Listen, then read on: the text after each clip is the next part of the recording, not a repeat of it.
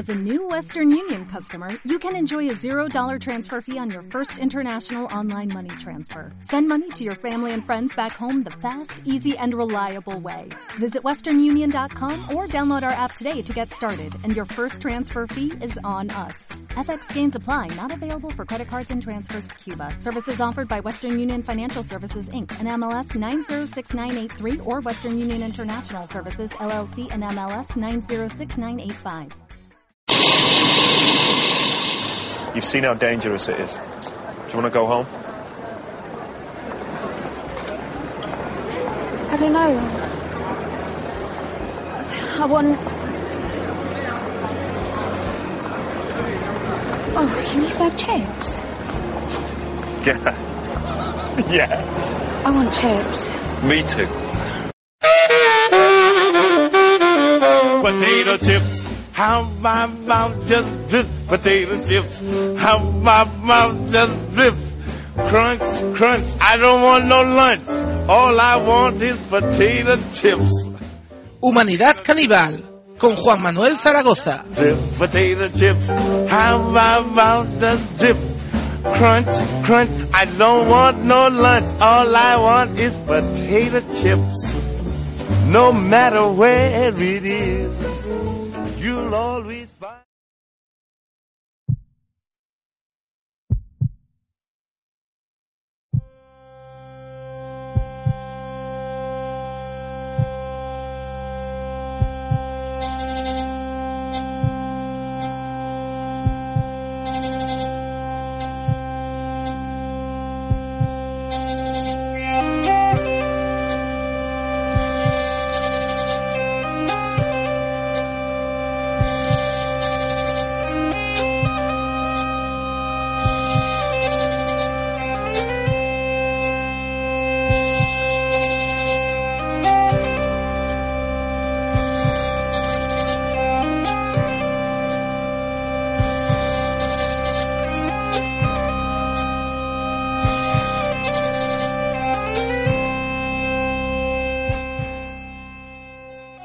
El pasado mes de septiembre, Alexander Jacobs, doctorando en Historia por la Universidad de Vanderbilt en Estados Unidos, escribió un artículo en The Chronicle of Higher Education titulado Las humanidades y el fin del mundo.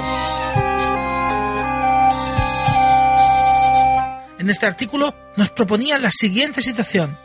Imaginad, decía, un mundo como el descrito por Cormac McCarthy en La carretera. Un mundo tras el holocausto, donde diversas bandas de humanos supervivientes luchan por no perecer en un entorno hostil.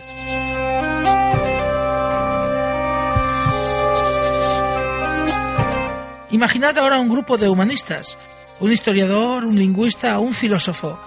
Imaginad que este grupo es capturado por una banda de caníbales que se preparan para cocinarlos y comérselos.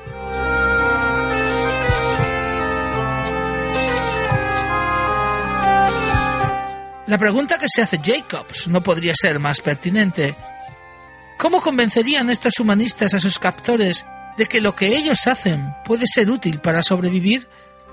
¿Cómo convencerles de la utilidad de las humanidades en este contexto de supervivencia? El texto de Jacobs tuvo relativo éxito y fue ampliamente difundido y también comentado, contestado y criticado. Este éxito se debe, en mi opinión, a que no hace sino preguntarse en voz alta algo que muchos de nosotros rumiamos en momentos de duda y frustración. ¿Qué utilidad tienen las humanidades en un mundo en crisis, en un mundo en que aumenta la desigualdad, en un mundo en que ya no son necesarias como justificadoras de la autoridad del Estado? Recordamos así a Kant y su conflicto de las facultades.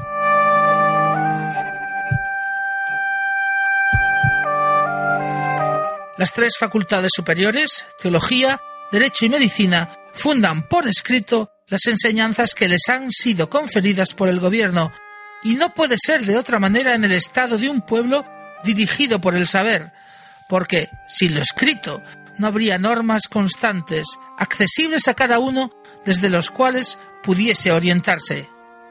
En el mundo moderno que Kant pretende fundar, la facultad de filosofía reemplaza a la teología en el escalafón. Sería así la filosofía aquella que funda la enseñanza que el Estado reclama, la facultad de filosofía en el mundo moderno y por extensión las humanidades, tendrían como función contribuir a la construcción del Estado mediante la producción de ideología dominante. Esta será su función con mayor o menor fortuna durante el siglo XIX y el XX, hasta llegar a la actualidad. Hoy, el Estado no necesita las humanidades. El monopolio de la producción de ideología, si alguna vez lo tuvo, se lo arrebató hace tiempo la televisión. Y ahora con Internet, incluso la televisión es uno más entre los múltiples sitios donde se produce pensamiento. En este contexto, ¿dónde se sitúan las humanidades? Si ha perdido su valor para el sistema, si ya no son necesarias para justificar la legitimidad del Estado, para, como dice Kant, fundar por escrito lo que el poder le enseña, ¿qué le queda? Esta es la pregunta que los caníbales hacen a nuestros humanistas de un mundo post-apocalíptico. ¿Para qué servís?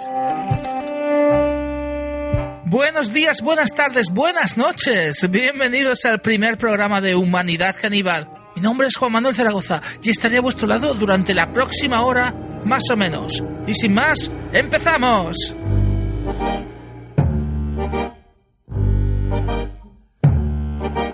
Gentlemen who think you have a mission to purge us of the seven deadly sins should first sort out the basic food position, then start your preaching. That's where it begins. Your lot who preach restraint and watch your waist as well should run for once the way the world is run. However much you twist, or whatever lies that you tell, food is the first thing. Morals follow on. So first make sure that those who are now starving get proper helpings when we all start carving. What keeps mankind alive? What keeps mankind alive? The fact that billions are daily tortured, stifled, punished, silenced, and oppressed.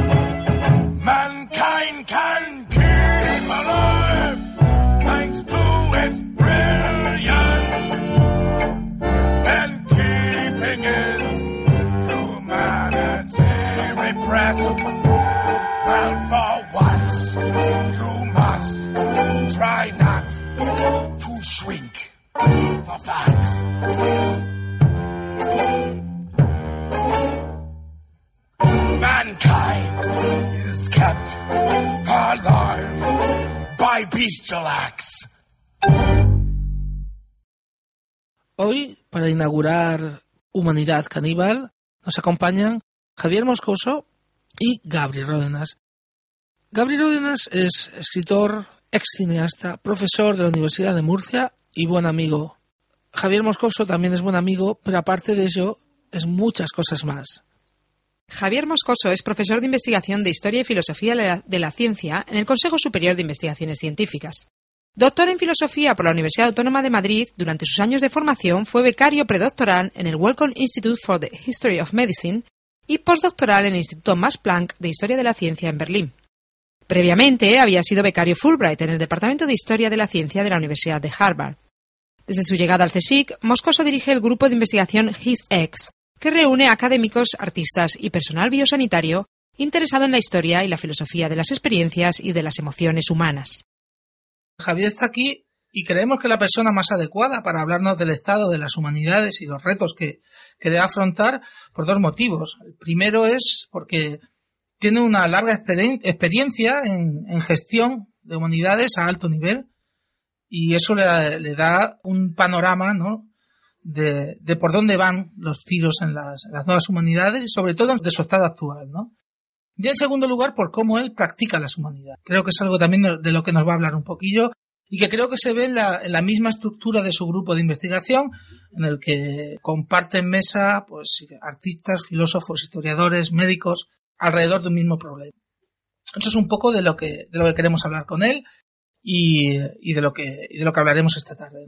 Para empezar, eh, la pregunta que, que le lanzó Javier y que también a ti, Gabri, cuando quieras, es cómo describiríais el estado de, de las humanidades en un contexto local y también internacional, ¿no? Cómo están las humanidades hoy en España y cómo están en el resto de, en el contexto internacional, los países de nuestro entorno y qué tipo de relaciones se establecen entre ellas. Bueno, pues muchas gracias. Yo estoy encantado de estar aquí. Quizás si, si pudiera utilizar una metáfora para describir lo que son las nuevas humanidades o cuál es la situación actual en este, en este contexto, me atrevería a sugerir que las nuevas humanidades son un sueño que se sueña en una vieja cama. De manera que la, eh, el sueño que tenemos algunos de construir unas nuevas humanidades irremediablemente pasa por reformar la estructura de las viejas humanidades sobre eh, la que intentamos construir esta experiencia. En realidad esto de dormir en camas ajenas es algo que los filósofos han estudiado mucho, es una idea de Blumenberg de uno siempre duerme y sueña en camas ajenas, pero en el caso de las nuevas humanidades todavía se hace, el sueño se produce y la circunstancia se produce con más, eh, con más intención, porque las viejas humanidades son una corporación, y esto hay que decirlo con todas las letras, son una corporación que se parece mucho a las viejas corporaciones feudales, que tiene estructuras de captación y de promoción basadas en la cooptación y en la endogamia y que en consecuencia impiden tener sueños eh, de una, un horizonte diferente al que, al que hemos tenido hasta ahora.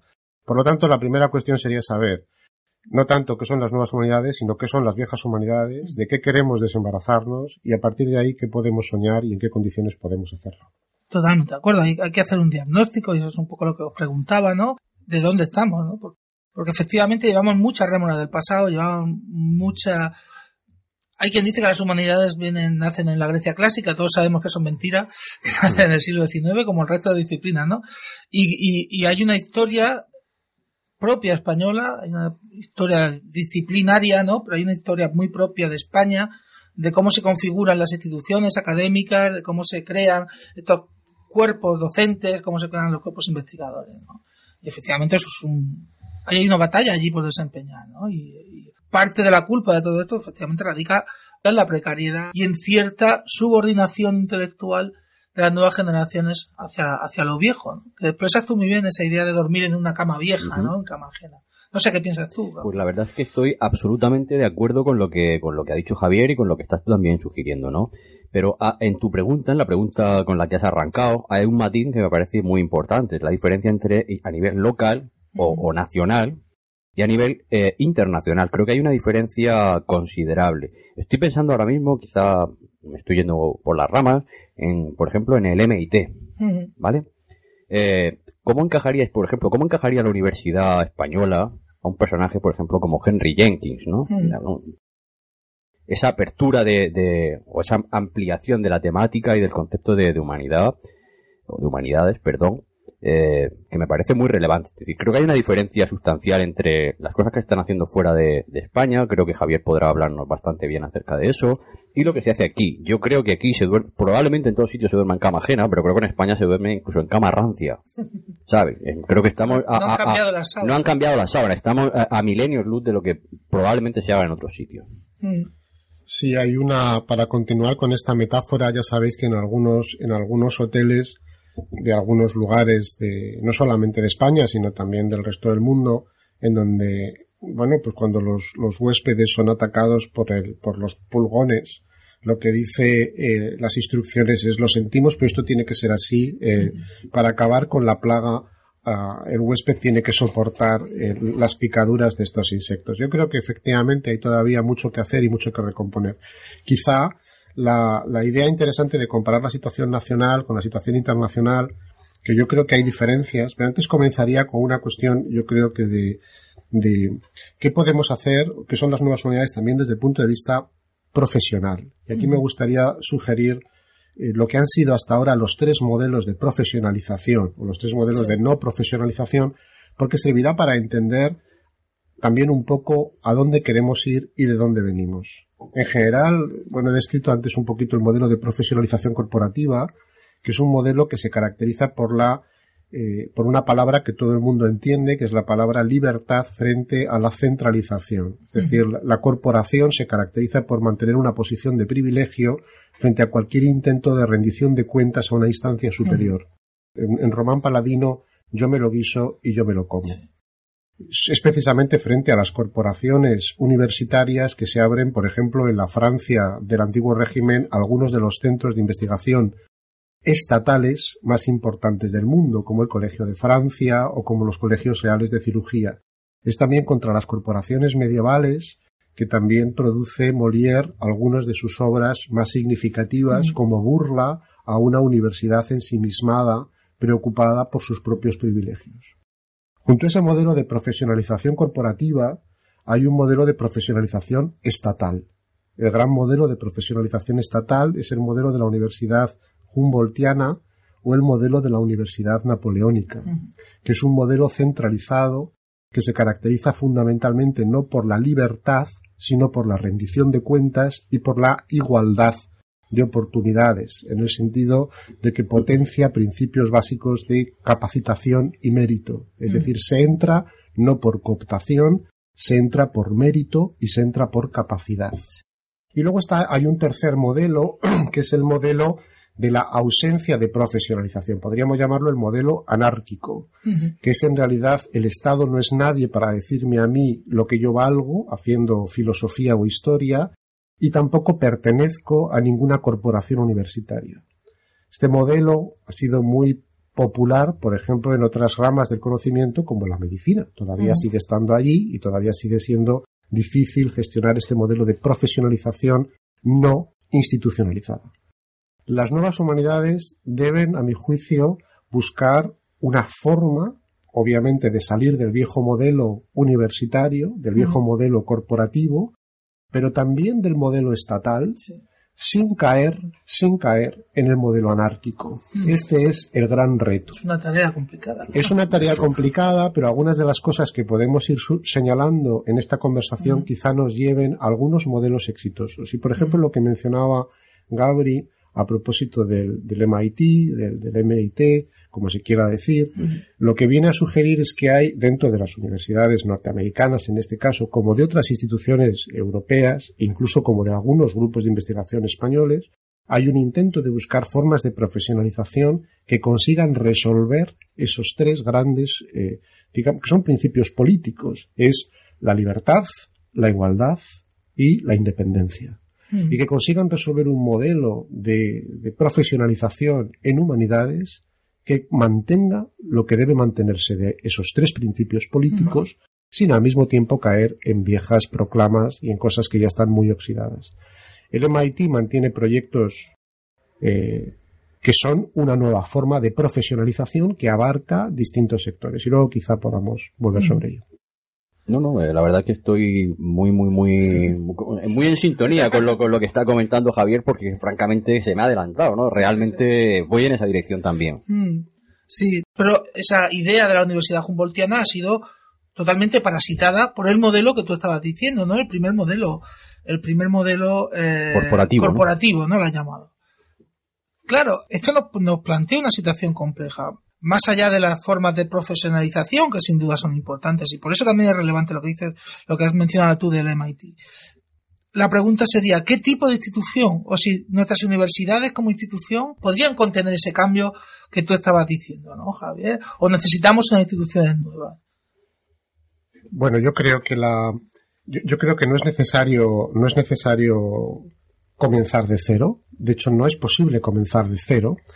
Y a mi modo de ver tampoco es, eh, tampoco sería el camino correcto. Esto es muy propio de la historia de España. Hacer borrón y cuenta nueva, eh, hacer política de tierra quemada, destruir lo que ha sido construido. Yo creo que hace falta recuperar lo que merece la pena de, de la tensión entre, entre esas tres formas de profesionalización, que cualquiera, cualquiera que haya pasado un poco por lo que son las estructuras de, de la investigación en España sabe que conviven malamente, sabe que conviven malamente, que en realidad se producen choques sistemáticamente entre esas tres formas de profesionalización. Y bueno, lo que hace falta es salir de ahí. ¿Cómo se sale, cómo se sale del impasse? Aquí ya entramos un poco en lo que sería la tarea de, las, de, la, de la definición de las nuevas humanidades, tanto desde el punto de vista del el contenido del sueño como de cómo podemos reformar la cama. Y voy a, voy a intentar plantear lo que a mi juicio son algunas de las condiciones que atañen a ambos aspectos al mismo tiempo, sin necesidad de tener que quemar la cama. Eh, más bien al contrario, yo creo que de lo que se trata es de hacer más grande la cama. La cama es pequeña y, y apenas se cabe. Y además es una cama que está muy mal planteada, porque no, no da buen cobijo a casi nadie. Y las reglas del juego son muy mal comprendidas.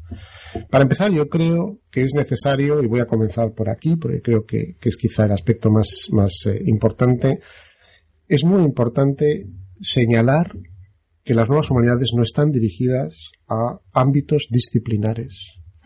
Al contrario que las viejas humanidades, las nuevas humanidades no deberían estar conducidas por problemas disciplinares o disciplinarios, sino por problemas, simplemente por problemas. El objetivo no es resolver problemas de la disciplina o de la corporación, sino resolver problemas, que es algo que en buena medida intenta hacer la Comisión Europea cuando pone encima de la mesa lo que son los retos sociales, que en buena medida también eh, se intenta hacer en otras instituciones internacionales.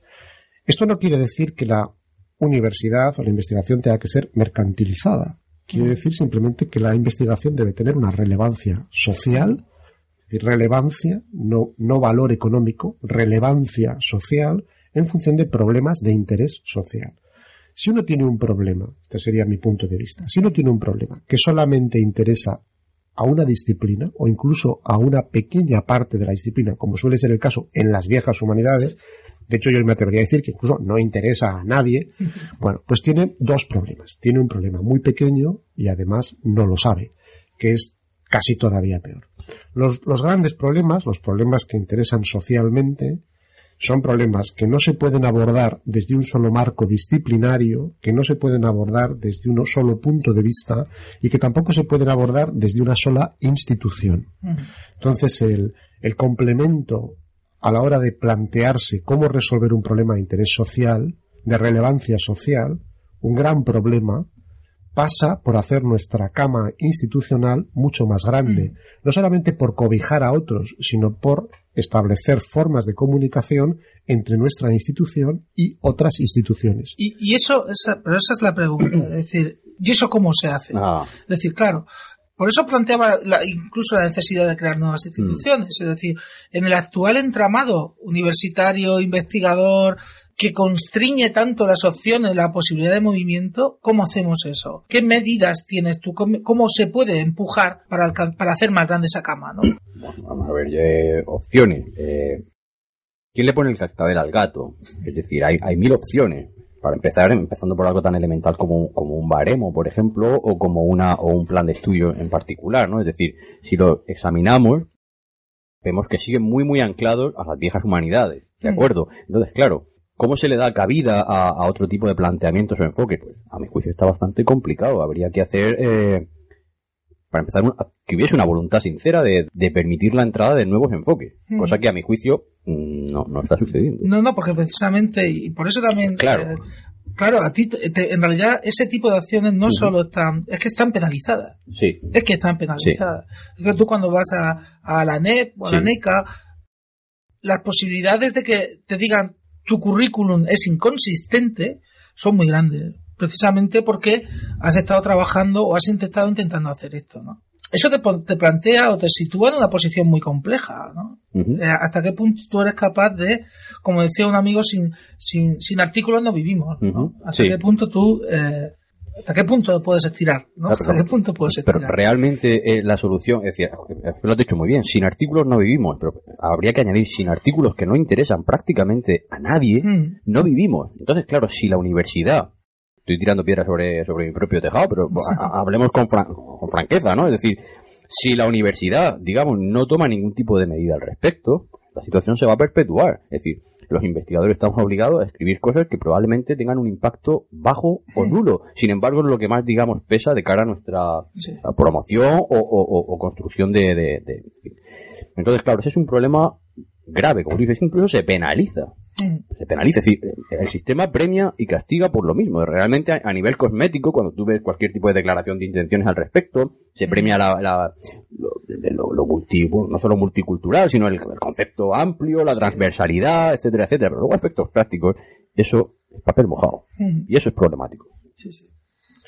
Sí, hay que, hay que recordar que venimos de un modelo de un modelo de distribución del conocimiento en áreas, donde en cada área siempre había un amo del calabozo que daba la llave de entrada, también a veces la de salida, para explicar o para eh, afirmar quién o quiénes no pertenecían a ese, a ese terruño, a ese territorio. Y por otra parte, también hay que recordar que desde el punto de vista de lo que era el viejo modelo de la distribución de conocimiento en áreas o en, en áreas temáticas, en disciplinas, eran normalmente los problemas los que servían para hacer supuestamente grandes a las personas y no las, o a los investigadores, a los académicos, y no al revés, los investigadores o los humanistas los que servían para resolver problemas.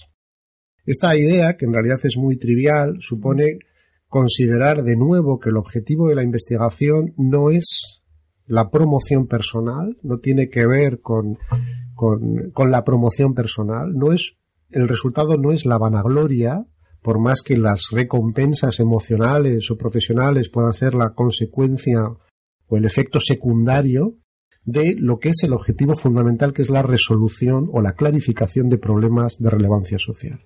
Cuando uno tiene problemas de relevancia social, problemas graves que deban ser clarificados, lo lógico es contar con todo aquel que tiene algo que decir, con todos aquellos que tienen algo que decir. Y con todas aquellas instituciones que de una manera o de otra están implicadas en la resolución de esos problemas. Esto sería lo lógico. Si realmente lo que se persigue es la clarificación o resolución de problemas de interés social. Si lo que se persigue es el beneficio privado, entonces obviamente los problemas están al servicio de intereses privados. Y esto es la razón por la que se produce, a mi juicio, una desafección entre la universidad y la sociedad. No porque la universidad no sea capaz de eh, plantearse legítimamente problemas que interesen a otros, sino porque la universidad está capitalizando los problemas de otros para su propio beneficio privado. Dicho esto, eh, y volviendo al tema de cómo resolverlo, bueno, pues evitemos barreras. Evitemos barreras. Establezcamos convenios y formas de cooperación con instituciones que estén interesadas en nuestros problemas, en los problemas que son de todos y que nosotros también intentamos resolver. Por ejemplo, ¿por qué hay barreras entre la universidad y los museos? ¿Por qué hay barreras entre la enseñanza superior y la enseñanza secundaria? ¿Por qué hay barreras entre la investigación, la, la llamada investigación y la creación? ¿Por qué los organismos públicos de investigación tienen esa incapacidad que también se comparte por parte de la universidad para establecer mecanismos de movilidad entre profesores e investigadores incluso dentro de las mismas comunidades autónomas. Estos son solamente algunos ejemplos de, de qué manera el mecanismo corporativo ha establecido redes de, distribución de personas y problemas que no pueden salir de ahí. Yo no puedo irme a trabajar en un museo, no puedo irme a trabajar a la universidad, no puedo moverme dentro de mi propia comunidad autónoma y tampoco puedo hacer que otras personas vengan a explicarme. Hay algunas, obviamente, de estas barreras que estoy señalando que son mucho más difíciles de romper. Por ejemplo, la barrera entre la investigación, la supuesta investigación y la supuesta creación, el ámbito de la creación artística, que sin embargo también bueno, constituyen desde el punto de vista cognitivo, desde el punto de vista de lo que es la, los nuevos tiempos, una barrera que debe ser franqueada y que debe ser superada. Totalmente, ¿de acuerdo? Si quieres añadir algo, Gabriel. Cualquier comentario por mi parte estaría absolutamente de más. Si ya te he visto que estabas haciendo palmas. Eh, bueno, eh, pues mira, vamos a dejarlo aquí. Yo creo que hemos dejado con una nota de esperanza, o, o más que con una nota de esperanza, una tarea por hacer de, de tirar muros. Y, y seguimos, seguimos. Venga, muchas gracias a todos. Un saludo. Un saludo. Un saludo. muchísimas gracias.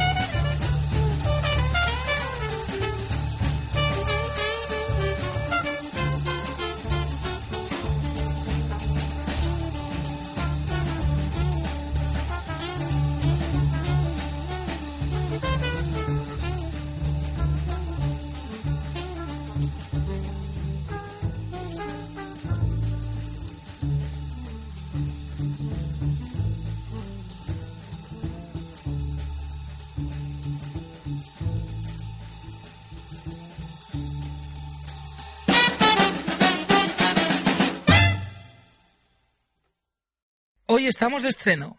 Estrenamos programa, estrenamos colaboradores y estrenamos secciones. Y esta es una de las que más me gustan. Son soles. Hola, Juanma.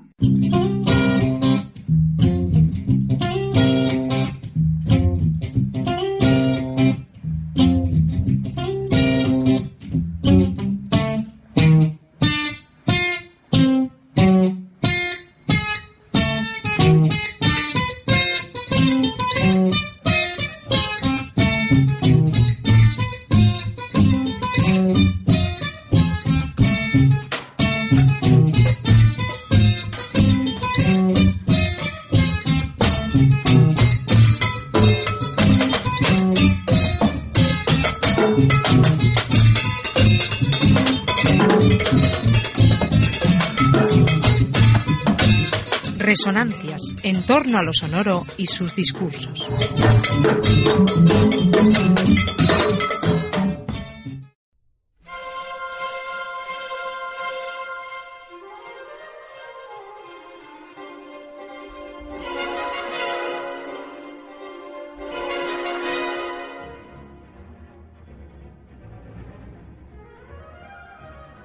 Sonsoles es musicóloga, disciplina en la que obtuvo su doctorado por la Universidad Complutense y la Université de Paris-Sorbonne.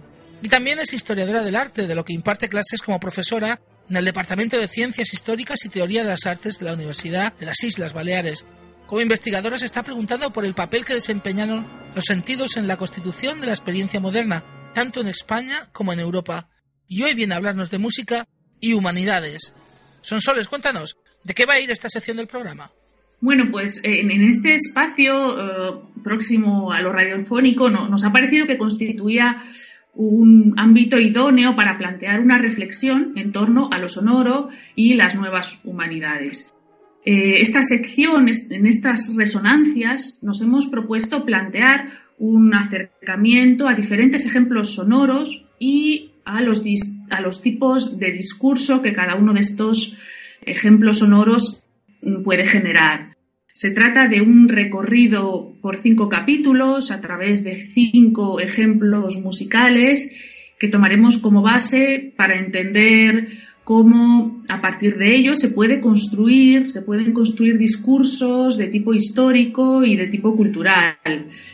Estos ejemplos serán ejemplos próximos a mi trayectoria como investigadora, ejemplos que en algún momento de mi bagaje como historiadora eh, he visitado.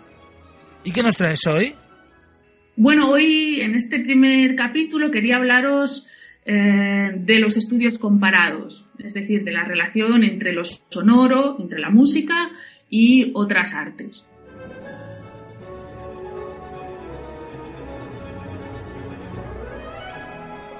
Si hacemos un poquito de historia, eh, nos damos cuenta de que este objeto de estudio, el objeto de estudio musical, sonoro, nació caracterizado por un cierto ensimismamiento, podemos decir. ¿no? En particular, la disciplina académica encargada de estudiar lo sonoro, lo musical, que es la musicología, surge allá por el siglo XIX, volcada en el estudio de la composición de música culta, música clásica, entre comillas, y en concreto a partir del análisis de, las partituras. Estas son un poco las premisas de partida. Aunque este enfoque sigue muy presente en los estudios de musicología actualmente, están apareciendo hoy en día nuevas metodologías, nuevos enfoques que están revisando, poniendo en cuestión esta, aproximación, digamos, hegemónica. Y hoy precisamente os quería hablar de uno de estos, de estos enfoques, ¿no? que eh, se trata de, estar, de, los estudios comparados que eh, pretenden establecer vínculos, diálogos entre la música y otras artes.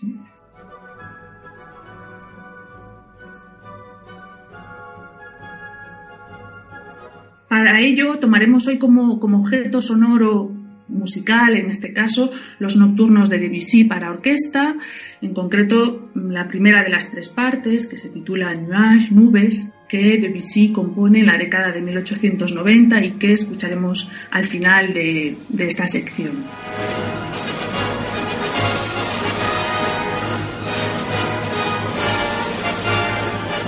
Bien, pues eh, el análisis de esta obra, de estas nubes de Debussy, una obra que podemos decir que ya forma parte del canon de la historia de la música, podría abordarse desde un enfoque, digamos, tradicional, un enfoque al uso, que comprendiese el análisis de la partitura a partir de la forma musical, la instrumentación, eh, a través de datos de tipo histórico, la fase estilística eh, a la que pertenece, de Debussy, del compositor, el contexto de su estreno en París, de la recepción, etc.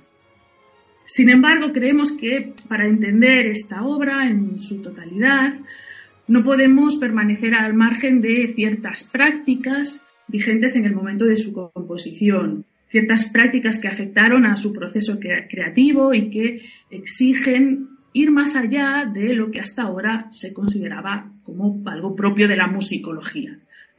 Esta práctica no es sino la de las correspondencias interartísticas, correspondencias sensoriales o sinestesias, ¿no? algo sobre eh, lo, que, lo, que estoy, lo que he trabajado en, en, mi libro Sinestesias. Esta práctica de las correspondencias artísticas, intersensoriales, em, afectó a, pintores de finales del siglo XIX, pintores como Whistler, poetas como Mallarmé, dramaturgos, incluso a creadores de perfumes que trataban de buscar para sus disciplinas cualidades específicas de otras esferas artísticas que hasta el momento se consideraban eh, ajenas. Todo ello con, el intento de lograr, podemos decirlo, una pintura musical, en el caso de, los pintores, o música hecha con palabras, en el caso de los poetas. Y si nos vamos al ámbito de la música, ¿no? de lo que nos interesa en este momento, esta sinestesia se materializaría a través de una aspiración que podemos decir a crear atmósferas, ¿no? Atmósferas, atmósferas en las que se daban cita lo visual, lo olfativo, por supuesto lo sonoro. En el caso de Debussy, en estos nocturnos, que, estaban inspirados en los del poeta James Whistler, y con los que, en este caso concreto, eh, el autor trata de representar un momento atmosférico momentos atmosféricos en los que se daban citas, sensaciones eh, de tipo visual, en este caso relativa al, estado del cielo, de la atmósfera. Y el propio Debussy ¿no? nos decía que lo que pretendía crear con estas nubes, crear o recrear, podemos decir, era, el aspecto inmutable del cielo con la marcha lenta y melancólica de las nubes, concluyendo en una agonía gris dulcemente teñida de blanco. Estas palabras de, Debussy nos muestran que eh, las analogías que estamos estableciendo entre música e imagen, música y color, en este caso, están fundamentadas sobre la propia intención del compositor. Es decir, que no se trata únicamente de una especulación nuestra como historiadores, como intérpretes, eh, que podamos eh, establecer este tipo de analogías, sino que el propio compositor era un propósito que subyacente a, a, su, a su tarea. Este aspecto inmutable del cielo del que nos habla Debussy, veremos cómo es conseguido musicalmente a través de los movimientos paralelos de los vientos, de las notas tenidas de las cuerdas en sordina en el agudo, al principio del pasaje que escucharemos, creando esa sensación un poco etérea, de tiempo detenido, de armonía suspendida. Después vendrán los arabescos del corno inglés, que aparecen como una especie de reflejo contrastante con la orquesta, ¿no? con, la marcha orquestal. Y bueno, antes de dejaros con Debussy, simplemente eh, concluir con esta idea de que para entender estas nubes en toda su en todas sus dimensiones, en toda su complejidad.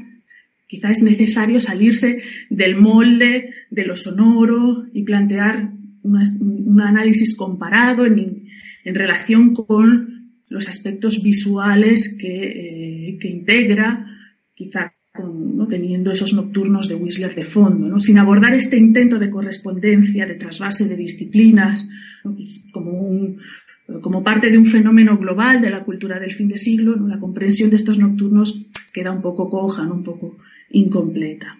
Y eh, esto es lo que quería contaros hoy. Os dejo que disfrutéis con estas nubes de Debussy interpretadas por la Filarmónica de Nueva York, dirigida por Bernstein, y eh, os espero en el próximo capítulo. Muchas gracias, Sonsoles. Un abrazo. Muchas gracias, Juanma. Otro para ti.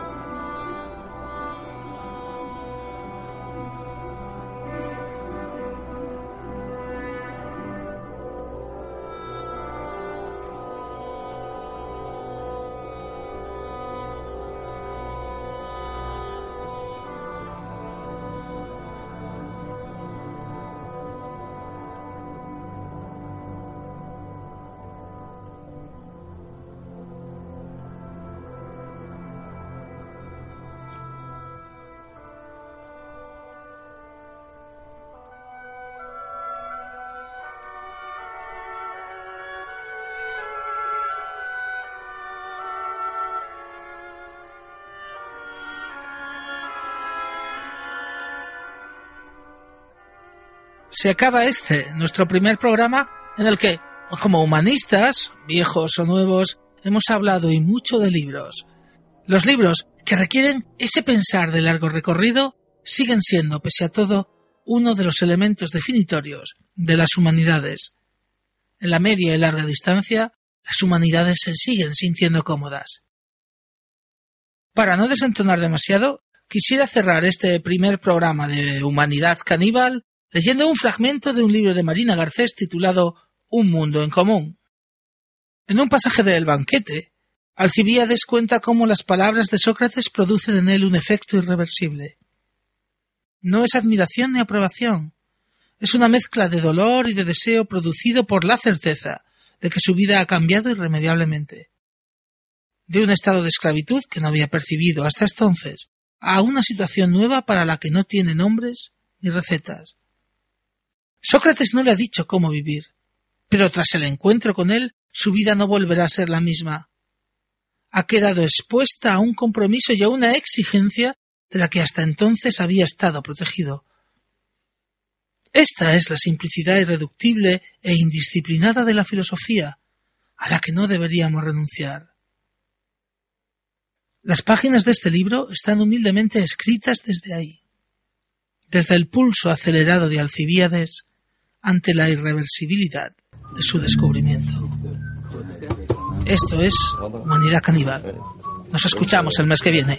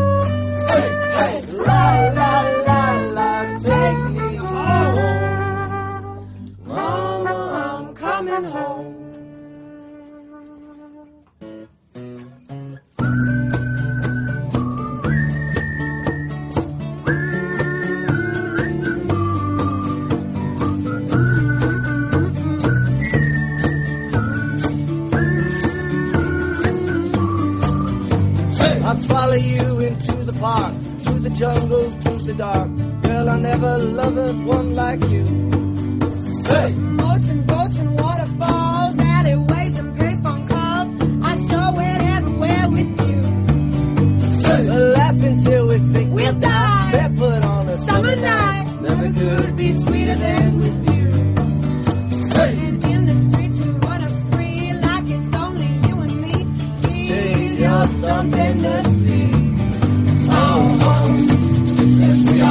Home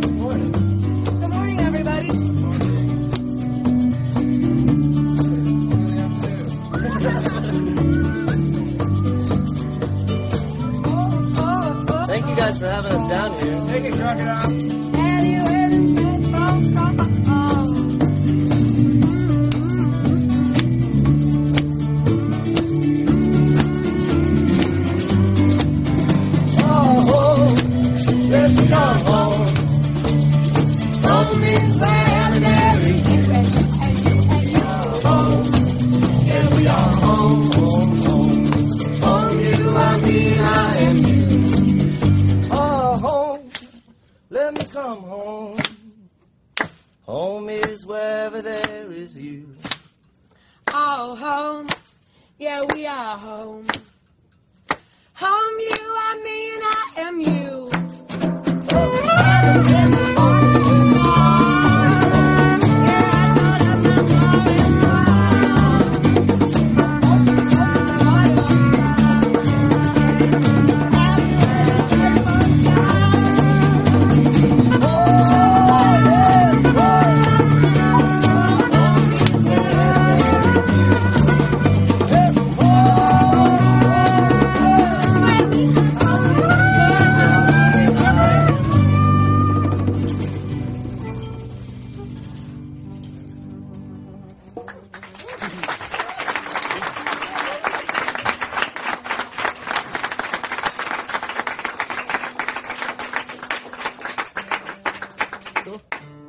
preocupas por tu familia? Entonces, ¿por qué darles solo huevos ordinarios cuando pueden disfrutar de lo mejor? Eggland's Best, los únicos huevos con ese delicioso sabor fresco de granja, además de la mejor nutrición, como 6 veces más vitamina D, 10 veces más vitamina E y 25% menos de grasa saturada que los huevos regulares, además de muchos otros nutrientes importantes. Así que, dales los mejores huevos. Eggland's Best, mejor sabor, mejor nutrición, mejores huevos.